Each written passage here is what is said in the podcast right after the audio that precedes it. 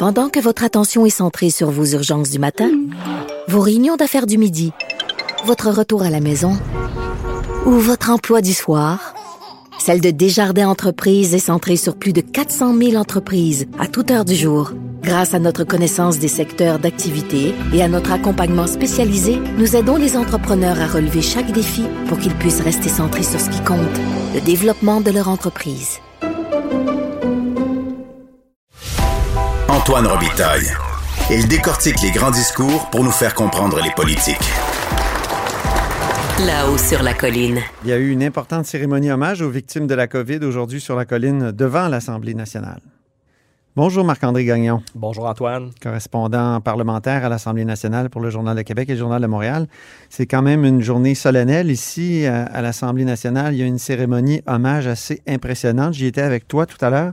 Raconte-nous un peu pourquoi d'abord cette cérémonie hommage, puis euh, comment ça s'est passé? Exact. Donc, ben, François Legault, le premier ministre, l'avait annoncé à la fin euh, janvier qu'aujourd'hui, donc, euh, aurait lieu cette euh, journée de commémoration nationale. Pourquoi aujourd'hui? Ben, c'est parce que c'est le 11 mars 2020 que l'OMS avait fait passer l'épidémie de coronavirus, comme on l'appelait à l'époque, au, statut de, au niveau de pandémie. Mm-hmm. Alors, c'est la raison pour laquelle on a décidé que ben, c'est... Une pandémie, c'est mondial. Puis c'est à partir de ce moment-là que, le monde a un peu basculé. La veille, hein, le 10 vous étiez tous euh, au centre des congrès pour le budget du Québec, sans aucune euh, règle sanitaire.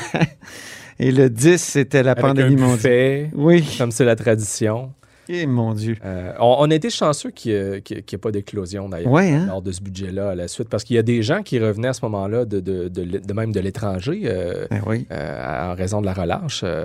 Le monde a changé très vite, puis c'est un peu de ça dont on se rappelait aujourd'hui, sans compter évidemment les 10 000 victimes, plus de 10 000 victimes. Plus de 10 000 victimes. Ici au Québec. Exact. Euh, donc, euh, oui, c'était une cérémonie qui était solennelle. C'est une journée qui est, qui, qui est solennelle.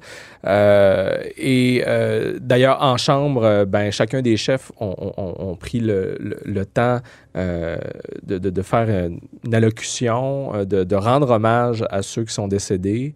Euh, mais mm. aussi euh, à, leurs proches qui ont, qui ont souffert de ces départs, aux, aux, gens, au, personnel du réseau de santé qui a, tenu le, le, le réseau euh, à, bout de bras et, qui, mm. et qui en a souffert.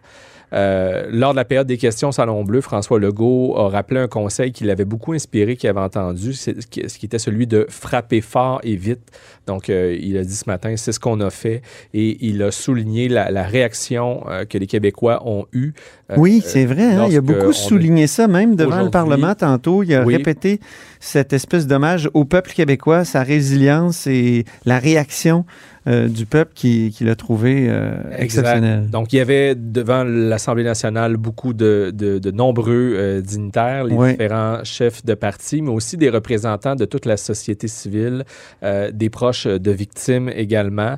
Et, donc, François Legault qui soulignait effectivement la réaction des Québécois, il a dit que, les Québécois ont été admirables, qu'il va s'en souvenir tout le reste de sa vie, mm. que les Québécois ont tout fait ce qui était possible pour euh, minimiser les dégâts. Et euh, l'essence même de cette cérémonie, euh, ben, François Legault l'a résumé en disant aujourd'hui le Québec se souvient de toutes ces personnes qui sont parti beaucoup trop vite. Mm-hmm. Il y a eu une minute de silence. Les dignitaires, les uns après les autres, aussi au début de la cérémonie, euh, ont déposé une rose blanche devant cette espèce de grande gerbe de fleurs qui avait été installée. Euh, donc, euh, Symbole de la résilience. Hein, il paraît, cette rose, c'est une, une rose donc qui est, qui est très durable. Et en trame sonore, on avait droit à une prestation artistique musicale virtuelle de l'Orchestre symphonique de Montréal. C'est magnifique. C'était magnifique. Évidemment, euh, un nombre limité d'invités, euh, contrôle de sécurité accru, même pour les journalistes, euh, même pour les membres de la tribune de la presse. Ah, on a appliqué les règles. Hein? Voilà. La COVID ne nous lâche pas. c'est ça. ça.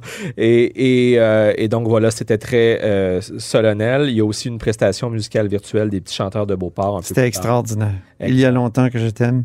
Et j'ai eu l'occasion de discuter aussi avec mm-hmm. des gens sur place, entre autres avec Marie-André Chamard. Elle, elle a perdu sa mère, Françoise Laurando. elle nous a dit que pour elle, cette cérémonie avait été, lui avait apporté beaucoup de, réconfort, puis que c'était une façon aussi pour elle de rendre un hommage à sa mère, mais aussi à, tous ceux et celles qui ont vécu la même chose qu'elle, donc c'est-à-dire le, deuil. Et il se trouve qu'elle porte deux chapeaux, puisque Mme Chamard est aussi préposée aux bénéficiaires au CHSLD du Jeff Rail. Alors, elle connaît très bien les difficultés euh, donc les, euh, le personnel du réseau a pu vivre. Euh, il y avait également des représentants, donc comme je disais, de, de, de, différents secteurs du réseau de la santé. Stéphanie Bédard, qui est, qui est inhalothérapeute et qui enseigne au Cégep Sainte-Foy, qui nous disait qu'elle a retenu ses larmes pendant la cérémonie. Donc c'était somme toute, disons quand même assez court, assez somme. Il y avait peu de, de gens, mais vraiment très euh, euh, solennels et euh, ont eu, droit, donc, suite aux allocutions et à la partie plus protocolaire de la chose, à une minute de silence national mm-hmm. qui a été observée dans tous les édifices publics gouvernementaux à travers le Québec. Et le premier geste qui a été posé ce matin, évidemment, c'était la mise en berne euh, du drapeau du Québec euh, ici, euh, donc sur la, à l'Assemblée nationale, que l'on voit d'ailleurs à, partir des, de, à partir du effectivement. ici au Parlement. Merci infiniment, Marc-André Gagnon, pour ce compte-rendu. Ça fait plaisir. Correspondant parlementaire à l'Assemblée nationale pour le Journal de Québec et le Journal de Montréal.